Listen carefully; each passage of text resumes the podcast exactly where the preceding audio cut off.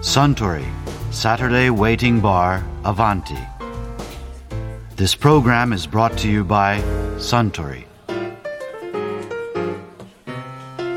スタンハイボールを一杯かしこまりました。スタンはこの間村上春樹は何冊か読んでるって言ってたけど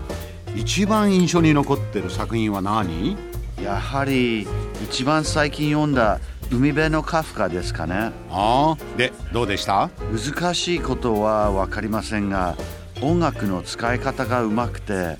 ベートーベンの太鼓トリオなんか小説を読んだ後でつい CD を買っちゃいましたよ。うん。確かに村上春樹の小説にはジャズロッククラシックなどさまざまなジャンルの音楽がふんだんに登場しますよね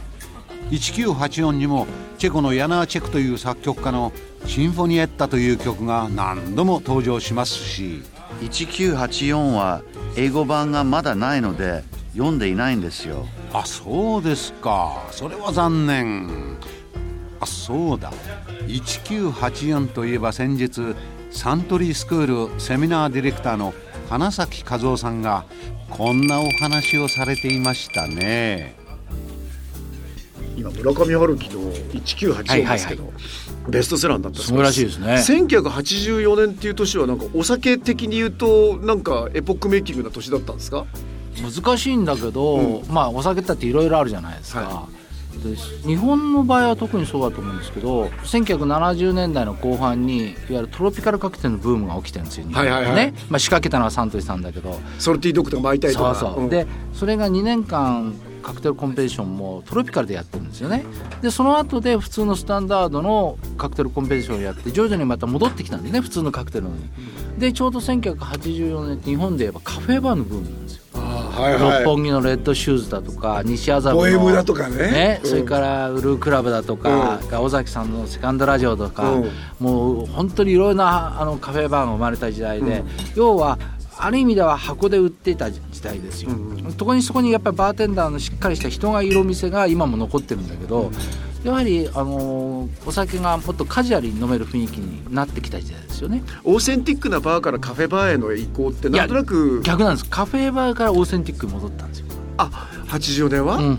じゃあその前にちょっと軽い店があったのがちょっあとっていうかねちゃんとしたバーテンダーが入るってこトロピカルでわーっと話題になってでその後そのカジュアルな感じでカフェバーが出て、うん。でカフェバーでお酒を覚えてだんだんそこで落ち着いた世界に戻っていって今のオーセンティックな世界のバーにこうスライドしていった。でちょうど80年代84年っていうのはカフェバーのちょうど最初の時期じゃないかな。だからちょうど90年代になるともう完全なオーセンティックな世界になってなるほど。そのオーセンティックな方向へのなんか背中を押された年みたいな感じですね。な感じですね、まあ、うん。は裸駅という言葉はカクテルにはないけど、うん。ちょうど今こうすごく情報がどんどんどんどん変わってくる時代。です、だから90年代になるとそれこそシューターが出たりコスモポリタンが出たり話題今話題のもいっぱい出てくる、うん。その前にもうなんかいろいろなものがこうごちゃごちゃした時代が80年かなって今思ってるなるほど、でカクテルなんかではあれですよ。もう本当に緑がすごいアメリカでブームの時です。日本産のリキュールってことでしょ、うん、今緑はフランスのロワイエなんかでも作ってるけどもで作ってるんですけど日本で作ってないけどもともとは日本のメロンリキュールのをアメリカで売ったわけじゃないですか、うんで生まれたのは1978年だけど80年にロサンゼルスのオリンピックがあって、でその前の年にグリーンアイズってカクテルが生まれてるんですよ、でそれがそのままロサンゼルスのオフィシャルドリンクとして広がっていく。グリーンアイズっていうのはその緑を使ってどういうカクテルなんですかレシピは？ゴールドラムとね緑とあと何だったかな。ラムと緑なんですね基本は。う。んそれで、えーシロップいやココナッツジュースかな牛乳だとかなんかちょっと色がついてて、クラッシュアイスなんか入れて、やっぱりこう温かいロスのイメージで飲めるカクテルなんですよ、ん。でこういうのが生まれてきてアメリカにやっぱりリキュール文化が昔からあったんだけどリキュールの新しい世界が生まれてきた。緑きっかけになった時がおそらく1984年だと思うんですよ、だからカクテルではそんなのがあってただ日本に伝わってくるのに結構時間かかりましたけどね。逆輸入ですねそそう。あとはお酒の世界の84年って言うとワインでしょうね。だから1983年にそれまでスペインのオーナーが持っていたボルドーのメドックのサンジュリアンにあるシャトー・ラグランジュがうん。サントリーが取得して、ん。で当然1983年はその前のオーナーの植えたブドウを使って作るしかないじゃないですか、だから自分たちのまだワインじゃないですよね、でも84年はもう春先から前の年から手を入れてるからそこで収穫された時は剪定するなり適応するなりしていいブドウでクオリティの高い収穫したブドウでいわゆるサントリーのスタイルのラグランジュを作り出した時が1980年です。ファーストリリースですよはあ、うん。まあただそれが飲み頃になったら94年ぐらいでしょうけどね、うん、本当はね、うん。うん、でもうそのファーストリリースの時からものすごい評価が高くて、でそれまでメドックなんかのいわゆるなんていうのワイナリーっていうのはみんな半地下なんだよねセラーがね、でそれが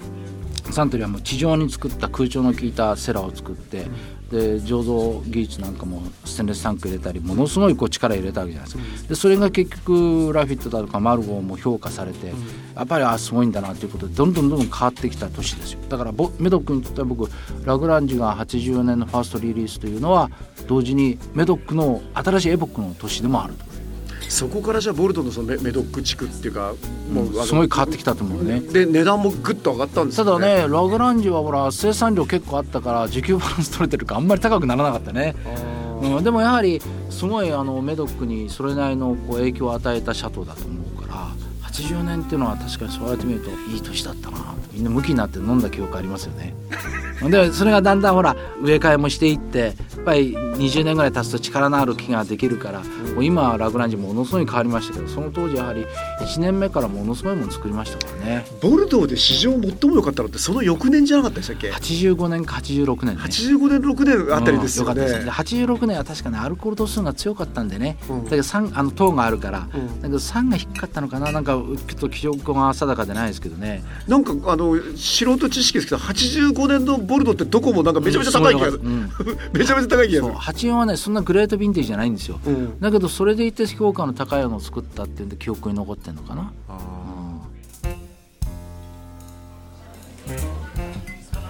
いやー花咲和夫さんのお話面白かったですね。あスタン同じものをもう一杯。かしこまりました。ところでアバンティの常連客たちの会話にもっと聞き耳を立ててみたいとおっしゃる方は毎週土曜日の夕方お近くの FM 局で放送のサントリーサタデーウェイティングバーをお尋ねください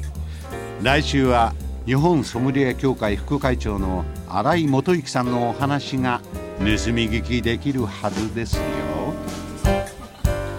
Suntory Saturday Waiting Bar Avanti. This program was brought to you by Suntory.